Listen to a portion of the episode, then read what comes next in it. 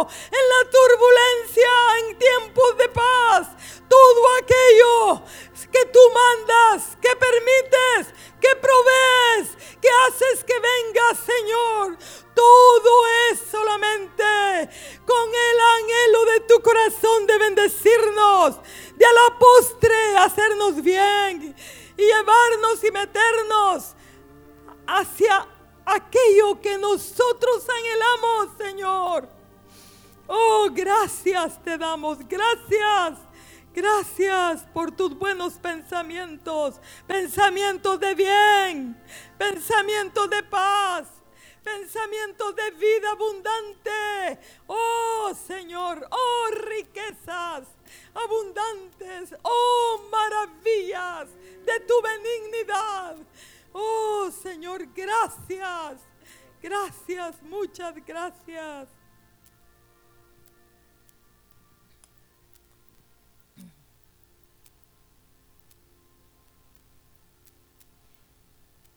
Pueden sentarse, hermanos. Yo le he puesto como tema esta pequeña meditación. Mirad cómo andéis. Mirad cómo andéis. Efesios 5,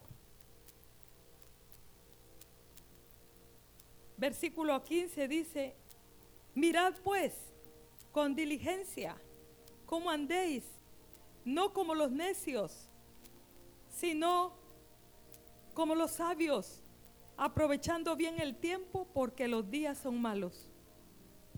Dice el verso 17, por tanto no seáis insensatos, sino entendidos de cuál sea la voluntad del Señor. No os embriaguéis con vino en lo cual hay disolución.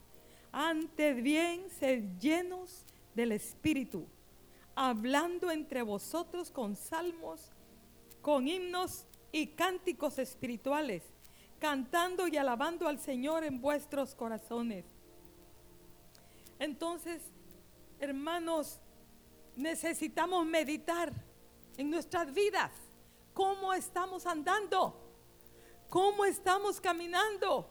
Mirad cómo andéis. Y aquí mirar habla de detenernos, de guardar, discernir, examinar, tener cuidado, poner atención. Hermanos, este mundo está caminando apresuradamente. ¿Es cierto o no, hermanos? ¿Verdad? Sí, porque estamos llenos de afanes, entretenimientos, preocupaciones, trabajos. El que quiere algo el que quiere, tiene una cosa quiere dos, el que tiene dos quiere tres.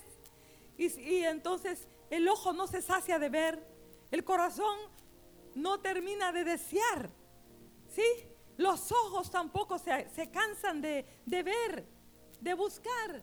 Y, en fin, todas estas cosas, hermanos, nos hacen divagar.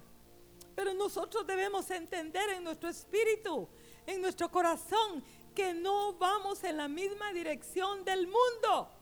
Como dice el encabezado donde está este verso, esta porción del capítulo 5 tiene un encabezado, un título que dice, andad como hijos de luz. Porque hermanos, como el apóstol les dice, vergonzoso es como andan los gentiles, pero ustedes no deben andar así, porque ustedes tienen un llamado diferente. Son llamados a vivir de una forma diferente, un estándar diferente, hermanos. No tenemos el mismo estándar que el mundo. Por eso el mundo no nos entiende. Por eso somos personas raras en el mundo. Porque vamos en una dirección contraria a la que el mundo va.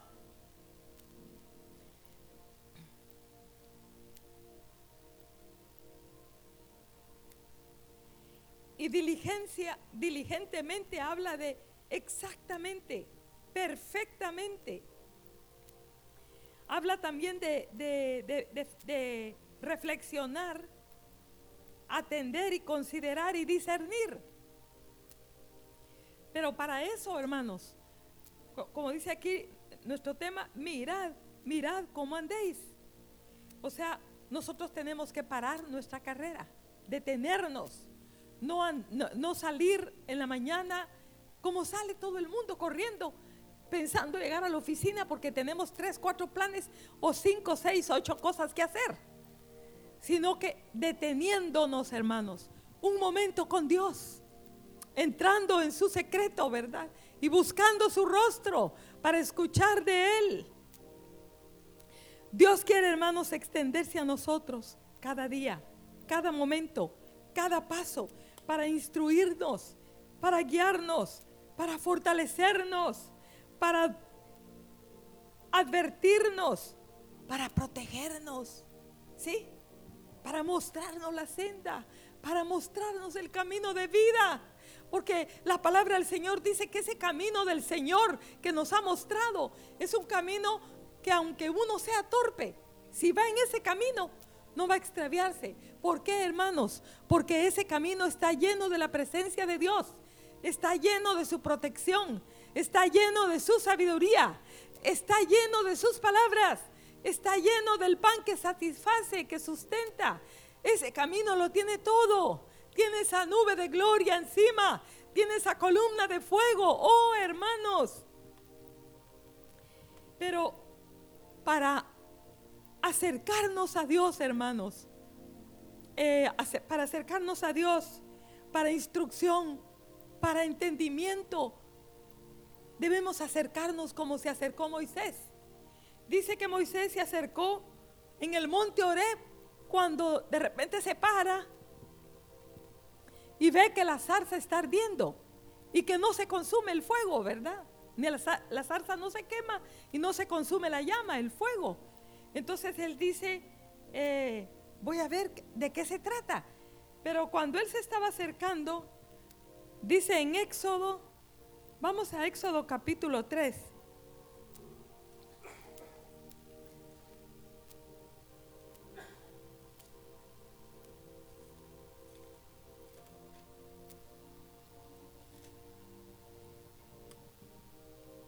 Dice, apacentando Moisés las ovejas de Jetro, su suegro, sacerdote de Madián, llevó las ovejas a través del desierto y llegó hasta Oreb, monte de Dios. Y se le apareció el ángel de Jehová en una llama de fuego, en medio de una zarza, y él miró y vio que la zarza ardía en el fuego y la zarza no se consumía. Entonces Moisés dijo, iré yo ahora y veré esta grande visión.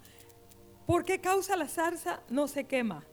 Y viendo Jehová que él iba a ver, lo llamó Dios de en medio de la zarza y dijo, Moisés, Moisés. Y él respondió, heme aquí. Y dijo, no te acerques, quita tu calzado de tus pies porque el lugar en que tú andas, tierra santa es. Y luego le dice, yo soy el Dios de tu padre, Dios de Abraham, Dios de Isaac y Dios de Jacob. Entonces Moisés cubrió su rostro porque tuvo miedo de mirar a Dios. Pero le dijo que se quitara el calzado. Y hermanos, el calzado nos habla de nuestra caminata. El calzado nos habla de nuestros conceptos, de, ¿sí? de nuestras ideas, de lo que nosotros consideramos que es lo correcto. Y recuerdan que Moisés cuando era joven, él pensó que iba a librar al pueblo, ¿verdad? a su manera. Pensó que así tenía que hacerlo y mató al egipcio y lo enterró. Pero ahora el Señor le dice, quita el calzado de tus pies. Yo, porque le iba a dar un mensaje importante. Como dice en el verso 8, y he descendido para librarlos de la mano de los egipcios y le está dando el mensaje, cómo lo quiere usar, hacia dónde lo quiere enviar y de qué manera él va a manifestarse al pueblo. Y hermanos, si nosotros queremos ser ayudados por Dios y hacer cosas grandes en Dios, tenemos que despojarnos de nuestro camino, de nuestros conceptos, de nuestras ideas, de nuestros proyectos personales, de nuestros planes personales. Y así desnudos, así descalzos, así, sin nada en nuestra mente, en nuestro proyecto, sin nada necesitamos acercarnos al Señor, ¿verdad? Y cuando, así como Él se acercó con una, con una actitud de humildad, Así necesitamos acercarnos al Señor para oír de Él.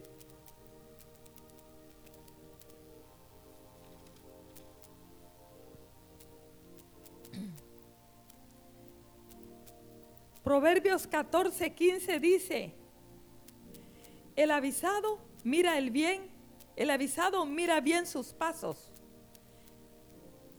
¿Quién es el avisado, hermanos? El avisado es el sabio, el entendido, el prudente, el que recibe el consejo, el que busca ayuda, el que no confía en su propia prudencia, el que reconoce al Señor en sus caminos. El que reconoce que a no ser que Jehová lo ayude será un fracaso. Ese es el avisado, ese es el entendido. Por eso dice aquí la porción que leímos en Efesios. Vamos a Efesios a Efesios 5.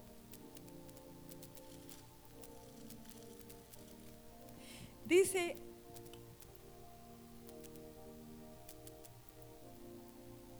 no como los necios.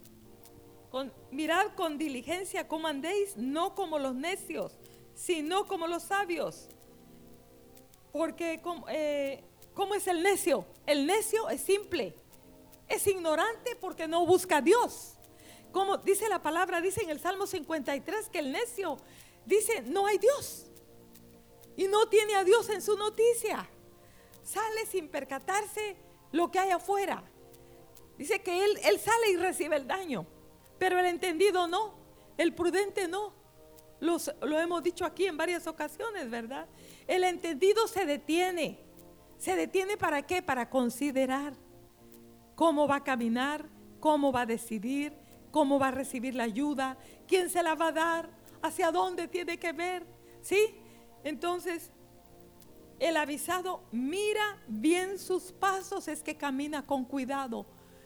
Que Dios nos libre de andar locamente, hermanos y estamos viviendo días en los cuales con mayor cuidado debemos andar porque el enemigo dice que anda como león rugiente y también que él está presto para devorar, pero también está presto para destruir. Él está al acecho del alma que anda en un camino equivocado. Porque andar en un camino equivocado, hermanos, es andar desprovisto de protección. Es andar en peligro. Es andar eh, en riesgo. ¿Sí? Porque acuérdense lo que dice, que el que anduviere en este camino que dice, por muy que, por muy torpe que sea, no va a extraviarse. Pero si nosotros andamos en nuestras veredas y en nuestros caminos, corremos riesgo, corremos peligro, ¿verdad?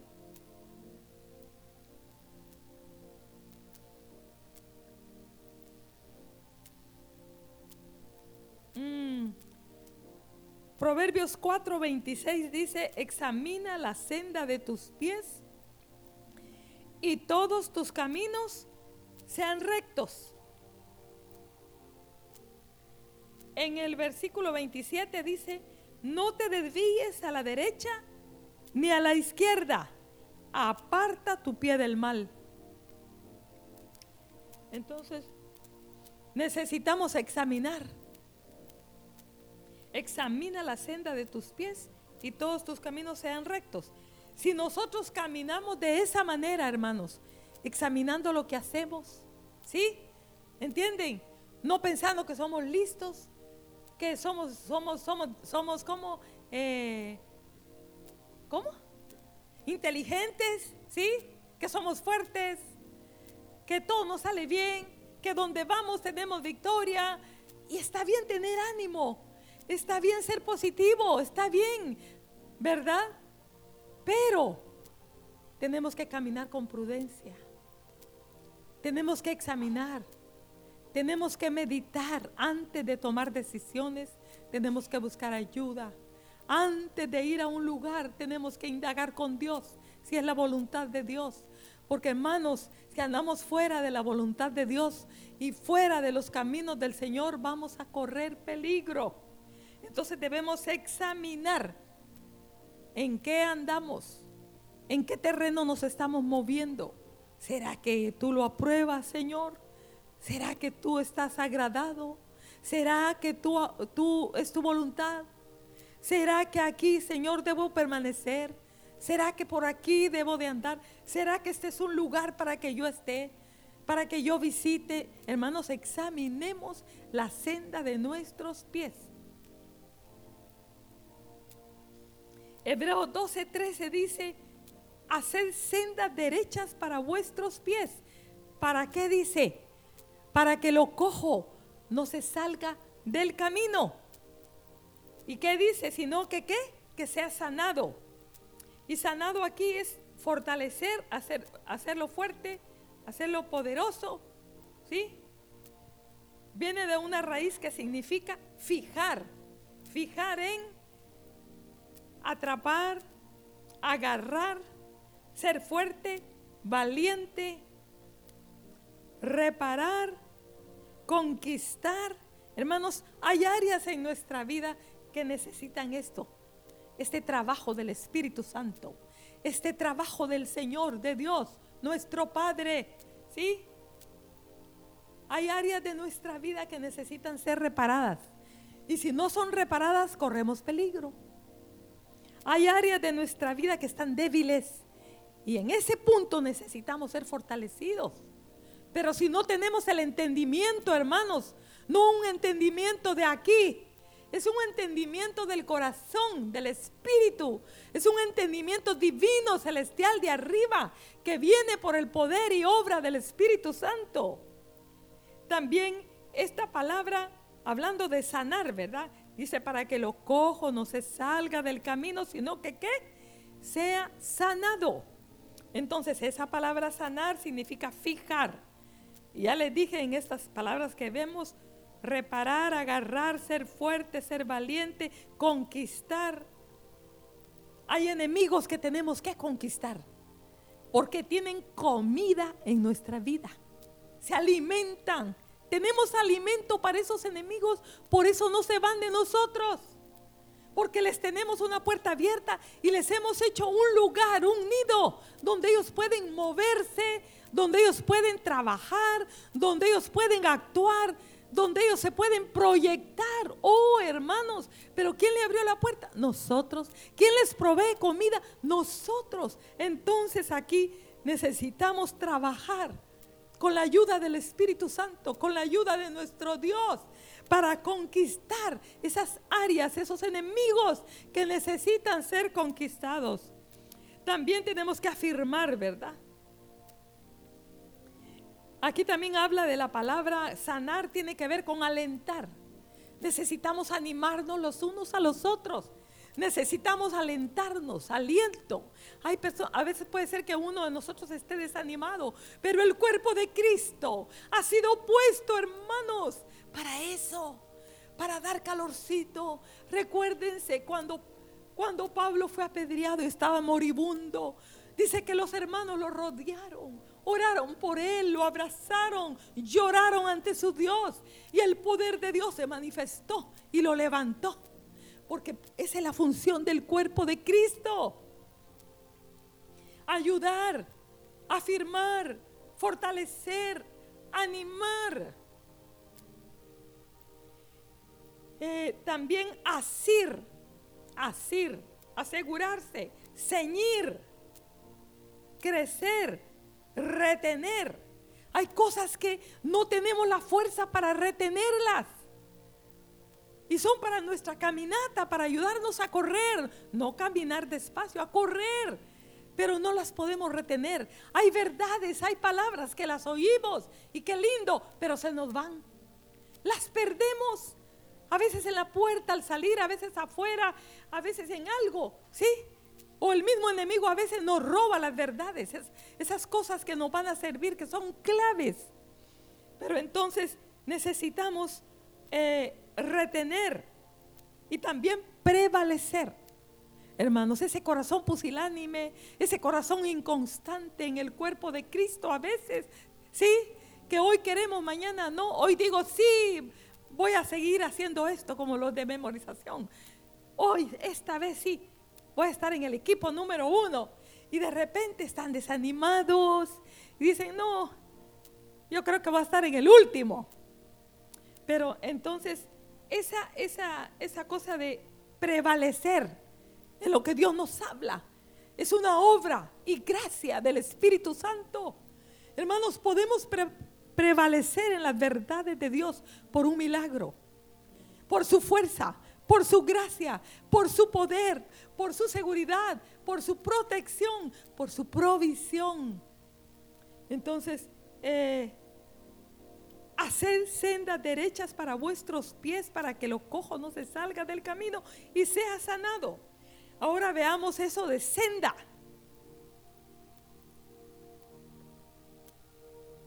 Dice, sendas derechas aquí tiene que ver, hermanos, con disciplina. Eh, y caminar bajo el espíritu de arrepentimiento. Senda habla en el original de consolación. Quiere decir suspirar. Aquí, ¿verdad? En esta porción de Hebreo 12. Suspirar, respirar fuertemente, por implicación, lamentarse, pero ¿en qué sentido? En un sentido favorable. Oigan bien, si nos lamentamos en un sentido negativo, nos vamos a marcar. ¿Sí? ¿Qué fue lo que pasó a Esaú? pero lamentarnos por el pecado, como dice Lamentaciones. Dice, ¿por qué se lamenta el hombre? Lamentese el hombre, dice, en su pecado. Entonces, ese lamento que viene por contristamiento por el Espíritu Santo que viene sobre nosotros y nos hace convictos, ese lamento, ese llanto, esa tristeza que nos trae el Espíritu Santo por haber fallado. Oigan bien, también aparece la palabra, estamos hablando de la palabra senda, senda, ¿verdad? Que aparece allí en Hebreos capítulo 2 y versículo 13. Entonces dice también que aparece en el original la palabra consolar. Consolar tiene que ver con el Espíritu Santo. O sea, esa senda, ese camino que preparamos nosotros, que allanamos. ¿Saben cómo es la palabra hacer, hacer ahí? La senda. Es tiene la idea de allanar como con rodillo. Así como han visto las calzadas, las carreteras, que les pasan un como rodillo, ¿verdad? Después de que les ponen el asfalto, el cemento, eh, llenan los hoyos y rellenan con el cemento, con la mezcla o lo que el asfalto, lo que le pongan. Y después pasan un rodillo para que quede recto, liso, sin hoyos. ¿Sí? Esa es la idea, hermanos. Entonces, se prepara esa senda es con sabiduría, con inteligencia, con trabajo, con escudriñar, con herramientas que Dios nos da para que nosotros no perezcamos en el camino, sino que sepamos por dónde vamos y caminemos con seguridad. También aparece la palabra arrepentimiento, aliviar, arrepentirse, castigo, castigar, compadecer y misericordia. Hermanos, ¿por qué? Porque la disciplina es misericordia. La disciplina es misericordia de parte de Dios. Y miren, si vamos nosotros, vamos a Hebreos capítulo 12, el versículo 11. Estamos hablando del versículo 13, ¿verdad? De Hebreos 12. Pero miren lo que dice el versículo 11 de Hebreos 12. Dice, es verdad que ninguna disciplina al presente parece ser causa de gozo, sino de tristeza. Pero después que dice, da fruto apacible de justicia a los que en ella han sido ejercitados. Hermanos, la disciplina es un trabajo. Por eso es que Dios, Dios trabaja y nosotros también. ¿Sí? Dios no tiene reposo. Recuerdan que yo les hablé la semana pasada de que hay un reposo para el pueblo de Dios. Pero cuando esa obra sea terminada, consumada en nosotros, Dios va a descansar. Y nosotros también vamos a tener reposo. Pero ahora, hermanos, Dios tiene mucho trabajo con nosotros. Y nosotros también tenemos mucho trabajo con nuestra propia vida mucho trabajo que rendirnos, muchas cosas de que arrepentirnos, muchas cosas que enmendar, que enderezar, ¿sí o no? ¿Verdad? Entonces, pero dice, después da fruto apacible de justicia a los que en ella han sido ejercitados. Tenemos que hacer esa senda, hermanos. Por, mirad cómo andéis. ¿En qué senda andamos? Pero según esta porción debemos de preparar una senda, una senda derecha. Y debemos de tener cuidado en dónde andamos, ¿verdad? Y si abrazamos la disciplina, hermanos, eso es preparar una senda, preparar un camino para que lo cojo no se salga de ese camino. Quiere irse por aquí, pero pay, pay, y enderezado, ¿ah? entonces ya sigue recto. Y más adelante se quiere torcer, pay, pay, y otra vez colocado en el camino. Así va el niño, ¿verdad? Por eso dice, instruye al niño en su camino. Pay, pay, pay, pay, pay, pay. Y ahí va, derechito, derechito, rectecito, con cuidado, viendo papá, viendo mamá y nosotros los adultos viendo a nuestro Dios, viendo, arrepintiéndonos, reconociendo la obra de sus manos, que todo ayuda bien a los que aman a Dios. Sí, ¿verdad? Oh, hermanos, es difícil, es difícil, ¿sí? No es agradable para la carne, pero Dios nos disciplina porque nos ama. Dios nos corrige porque nos ama, porque Él quiere que participemos de su santidad. Entonces nosotros debemos de caminar como dice nuestro tema. Debemos mirar cómo andamos. Eh, el Salmo 119, 105 dice, lámpara es, ¿qué dice hermanos? A mis pies tu palabra y lumbrera a mi camino. Lámpara aquí habla de brillar, de destello, de un surco fresco. También habla de arar el suelo. Entonces, ¿qué es lo que hace la palabra del Señor? Cuando viene con poder y trae convicción a nuestra vida, hermanos, a ver, ¿qué hace? remueve nuestra tierra, remueve, ablanda, suaviza nuestro corazón, ¿verdad? Si esa palabra viene acompañada de su presencia, ¿sí? Entonces es como arar el campo, es como arar el corazón, arar, limpiar, ablandar el huerto, la tierra, el terreno, ¿verdad? Y, y entonces eh, cuando dice que es, es como una lámpara, hermanos, la palabra del Señor necesita ser alumbrada. Esa lámpara es el Espíritu Santo. Dice también el Salmo 119, 18, abre mis ojos y miraré las maravillas de tu ley. Abrir aquí es desnudar, revelar, descubrir, manifestar y mostrar si Dios no abre nuestros ojos, hermanos, no podemos entender lo que leemos. Podemos sí entender lo que está escrito, pero en el Espíritu necesitamos un milagro de parte de Dios por medio del Espíritu Santo para poder entender lo que Dios nos está diciendo. Y entonces el salmista oraba de esta forma y nosotros debemos orar de la misma forma, ¿verdad? Abre mis ojos y miraré las maravillas de tu ley. Dice que la ley de Jehová es que es perfecta. Así dice uno de los salmos. Es perfecta, tan perfecta que convierte el alma. Porque trae instrucciones para cada circunstancia, cada área y cada necesidad de nuestra vida. Entonces, Necesitamos esa lámpara, necesitamos el Espíritu Santo. Dice Juan 14, 26, mas el consolador, el Espíritu Santo, a quien el Padre enviará en mi nombre, Él os enseñará todas las cosas y os recordará todo lo que yo os he dicho. Hermanos, ¿qué es para ustedes todo? Todo es todo, ¿sí o no? Y todas las cosas son todas las cosas, hermanos.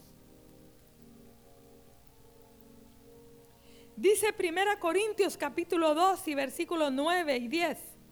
Cosas que ojo no vio, ni oído oyó, ni han subido en corazón de hombre, son las que Dios ha preparado para los que le aman. Pero dice aquí también, pero Dios nos las reveló a nosotros por quién? Por el Espíritu. Porque ¿qué dice el Espíritu? Todo lo escudriña, aún lo profundo de Dios.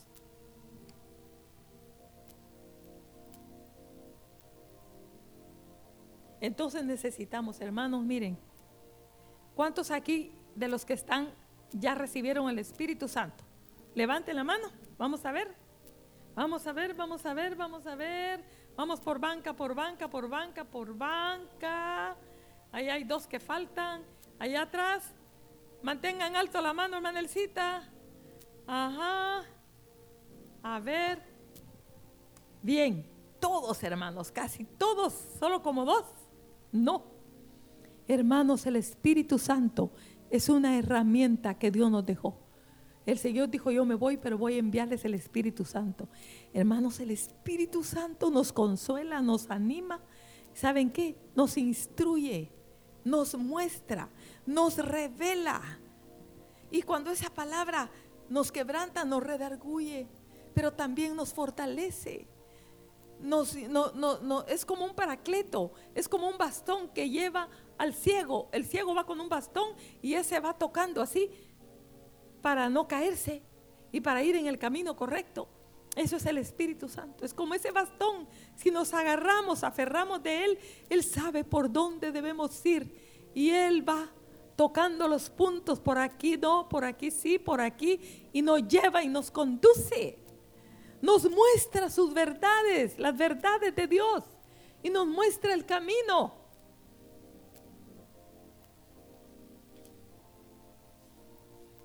Pero saben una cosa, hermanos, debemos de amarlo, no debemos eh, contristar el Espíritu Santo. Ustedes saben que el Espíritu Santo se puede contristar. Y si estamos haciendo cosas que Dios no le agrada, vamos a contristar al Espíritu Santo. ¿Sí? El Espíritu Santo nos ha dado las lenguas para que hablemos en otro idioma, ¿verdad? En el idioma celestial. Ese idioma no lo puede entender el enemigo. Es entre Dios y nosotros, hermanos. Es una herramienta poderosa que Dios nos ha dado. A veces dice que no sabemos pedir como conviene, pero el Espíritu clama con gemidos indecibles. Entonces, debemos abrir nuestra boca y hablar en esas lenguas y orar en esas lenguas, hermanos. Para eso nos las dio el Señor, ese lenguaje celestial, para comunicarnos con Él, ¿verdad? Jeremías 21.8 dice, pongo delante de vosotros camino,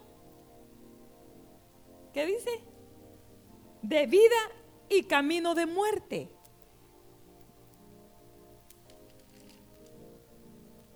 Pero ¿qué dice? Oigan bien, pero ¿qué dice Proverbios 16, 25?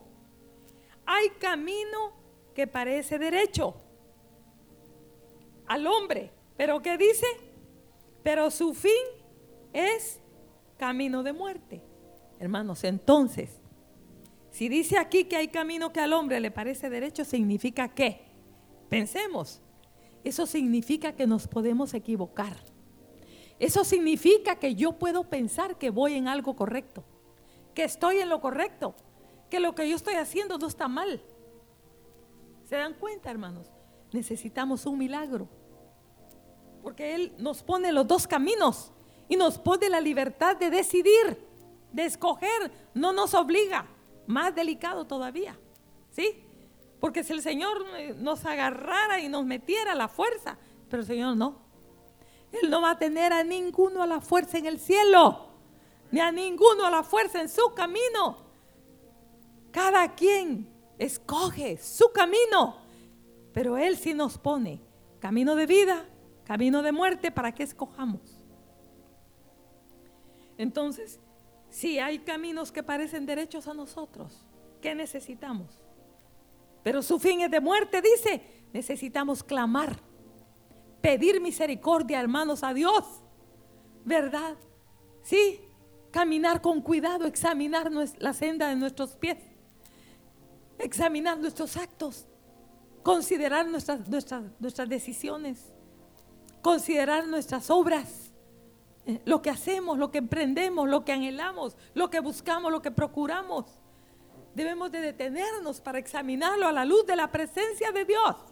Y estando en su presencia, hermanos, Él puede indicarnos lo que es y lo que no es, lo que Él aprueba y lo que no aprueba.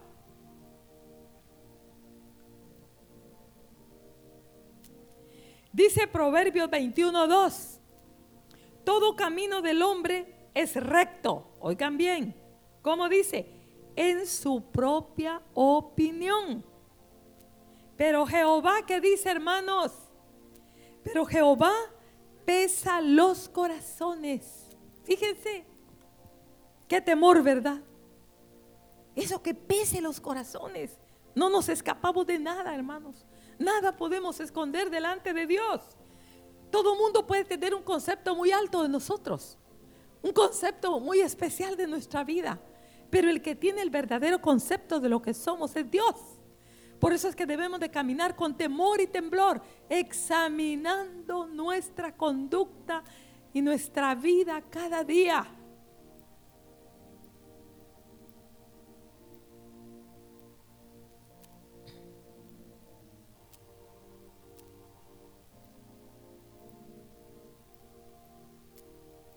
Recuerdan en, recuerdan en, ¿cómo se llama? En, el, en Jeremías, cómo aquellos hombres principales vivieron con el profeta Jeremías, es una porción tan conocida, que le dijeron que buscara a Jehová y que por una palabra que ellos iban a obedecer, la verdad, fuera buena o fuera mala, pero ellos no conocían su corazón. Ellos tenían que haber buscado al Señor también, no quedarse esperando a lo que Jeremías dijera, que Dios decía. Hermanos, ese es el error del, fue el error del pueblo desde el principio cuando no quisieron entrar a la comunión con Dios, sino que le dijeron a Moisés, habla tú con él y tú nos dices lo que él diga, ¿verdad? ¿Sí? Y nosotros obedeceremos. Pero hermanos, si ellos mandaron al profeta Jeremías a que indagar y que buscara qué debían de hacer, si se quedaban allí, porque les estaba, la palabra que se les estaba dando era de que se sometieran a la cautividad, ¿sí? Que no tuvieran temor al rey de Babilonia, que él estaba, que Dios, yo estoy con ustedes, yo voy a librarlos, yo voy a guardarlos, no tengan temor, pero no se muevan de aquí. Entonces ellos le dijeron a Jeremías, anda y pregunta.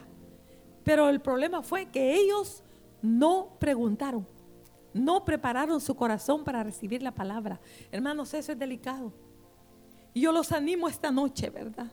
Sí, que preparemos nuestro corazón para recibir la palabra que nos acerquemos con un corazón humillado cuando vamos a escuchar el mensaje de la palabra de Dios.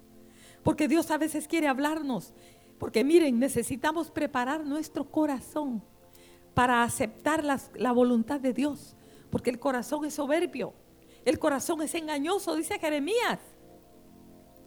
¿Y qué pasó? Cuando aparece el profeta Jeremías y les dice lo que Dios dice, que, se, que, se tiene, que no tienen que irse a Egipto, que tienen que quedarse allí.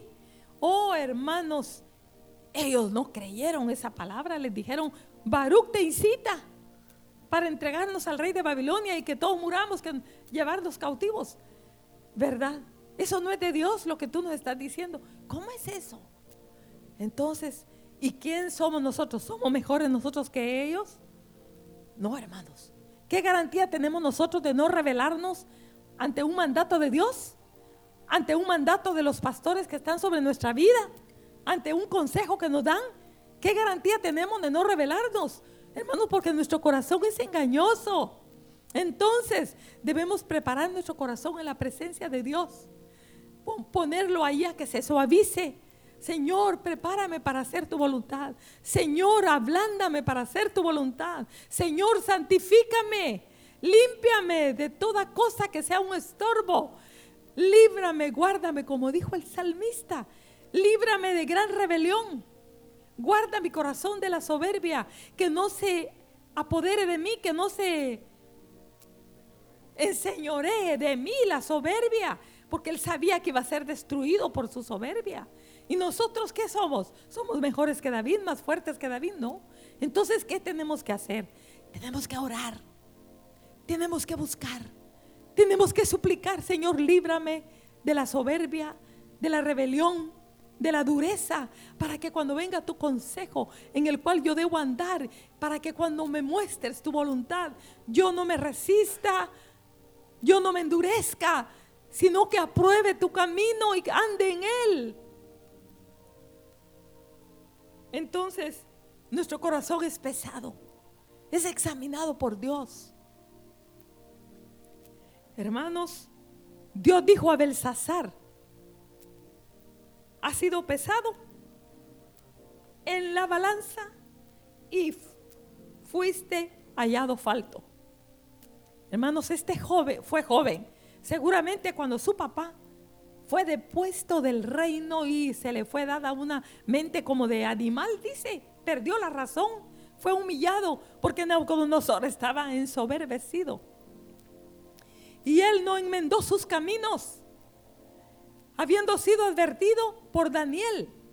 Y tuvo tiempo, chance de enderezar su caminata, su vida, pero no consideró el consejo y la exhortación de Daniel. Pero cuando vino el tiempo en que Dios dijo ya, aquí, basta ya, y Dios decretó el juicio y fue quitado del reino, hermanos. Y su hijo vio todas esas cosas. Cómo su padre fue humillado. Cómo Dios, después de que fue humillado, Dios lo, lo volvió al reino. ¿Sí?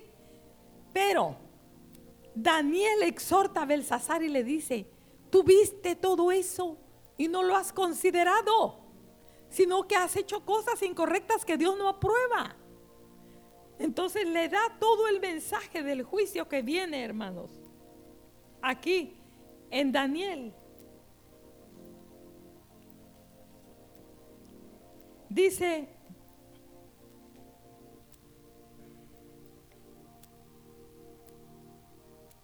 tú su hijo Belsasar, dice en el capítulo 5, versículo 22, no has humillado tu corazón sabiendo todo esto sino que contra el Señor del cielo te has ensoberbecido. Hiciste traer e hiciste traer delante de ti los vasos de su casa, y tú y tus grandes, tus mujeres y tus concubinas, bebiste vino en ellos. Además de esto, diste alabanza a dioses de plata y oro y de bronce y de hierro y de, madera y de piedra que ni ven, ni oyen, ni saben. Y al Dios en cuya mano está tu vida y cuyos son todos tus, ¿qué dice hermanos? Todos tus caminos. Nunca honraste a ese Dios. Tus caminos están en sus manos. ¿Qué dice de su vida? Están, tu vida está en su mano. Entonces dice, nunca lo honraste a ese Dios. El Dios que humilló a tu padre el Dios que lo quitó del reino, viste todo el juicio que vino y tú no consideraste. Hermanos, hay una forma de enmendar nuestra vida viendo otras vidas que caen bajo el juicio de Dios. ¿Sí o no? Seamos entendidos, hermanos, para enderezar el camino con la senda, preparar una senda derecha, arrepentirnos, procurar la aprobación divina indagar por los caminos de Dios para con diligencia andar en ellos para que la cojera que tenemos no se salga, sino que vaya derecho hacia adelante.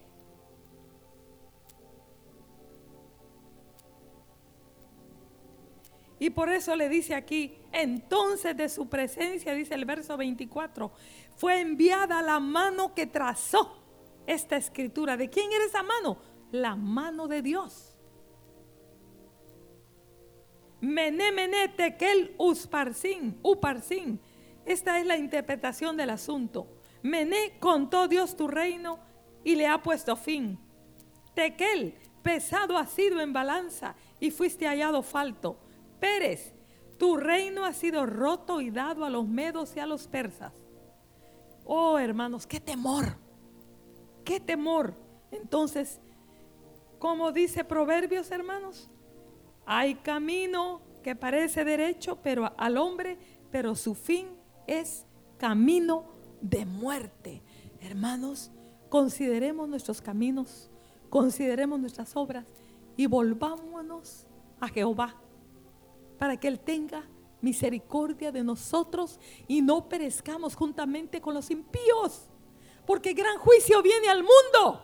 Y si nosotros no atendemos al consejo, a la exhortación del Espíritu Santo, a la voz que nos exhorta a considerar, a examinar nuestra vida y nuestra senda, hermanos, y nuestra conducta.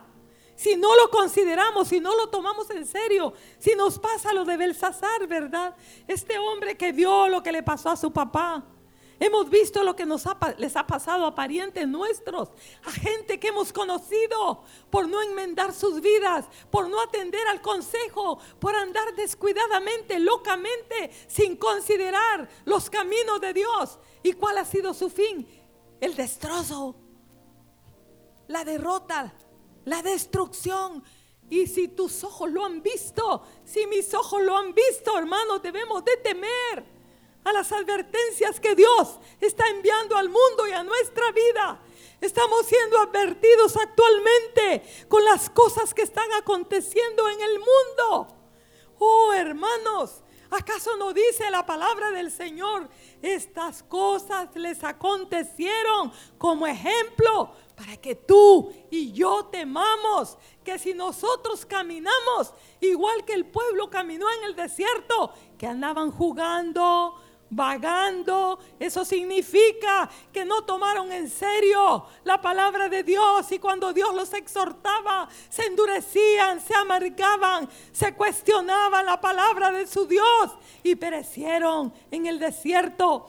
Pero esas cosas están escritas para ti, para mí, para que no muramos, hermanos, para que terminemos bien la caminata, para que entremos en lo que Dios quiere que entremos, para que vivamos como Dios quiere que vivamos. Y si vivimos como Dios quiere que vivamos, hermanos, terminaremos como Dios quiere que terminemos. Oh Señor, manda tu temor a nuestros corazones. Manda tu temor, manda tu temor a nuestras vidas para que seamos diligentes, como dice la porción. Oh, mirad con diligencia cómo andéis, no como los necios, sino como los sabios, como los entendidos. Oh, Señor, ayúdanos a vivir de esa manera, Señor. Ayúdanos a vivir de esa manera, Padre. Oh, para que no muramos, sino que procedamos al arrepentimiento.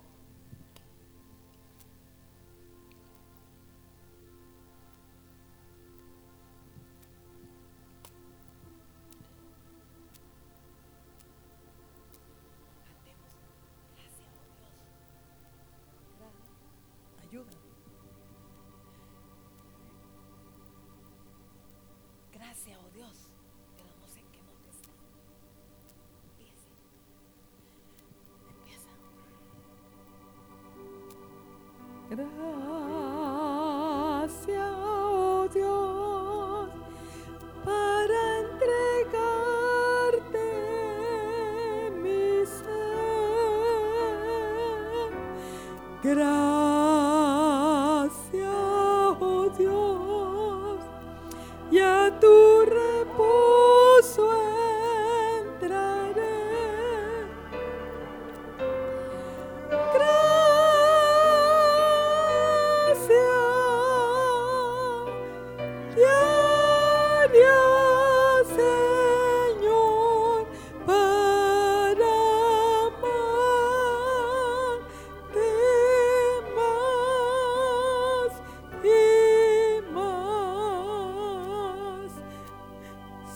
Señor, la gracia de Dios es suficiente.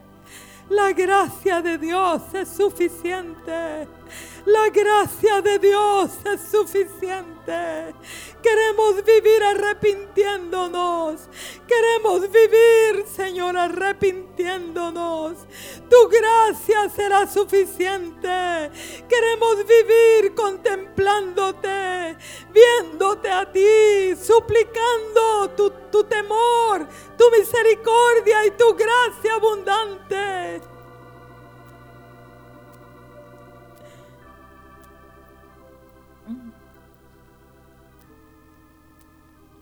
Aleluya. Oh, sí, tu gracia es suficiente. Tu gracia es suficiente, Señor. Queremos vivir así cada día, suplicando tu gracia suplicando tu gracia, suplicando tu amor, suplicando tu poder, suplicando el espíritu de arrepentimiento, suplicando el temor de Jehová para andar con cuidado. Así queremos vivir, Señor. Danos ese poder y esa fuerza que necesitamos cada día para caminar de acuerdo a los requerimientos de tu Santo Espíritu.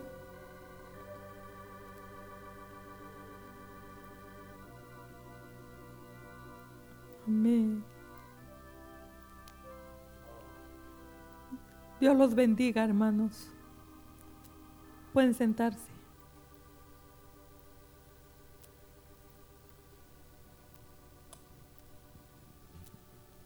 Vayamos meditando en esta palabra, hermanos, ¿verdad? Que Dios los bendiga.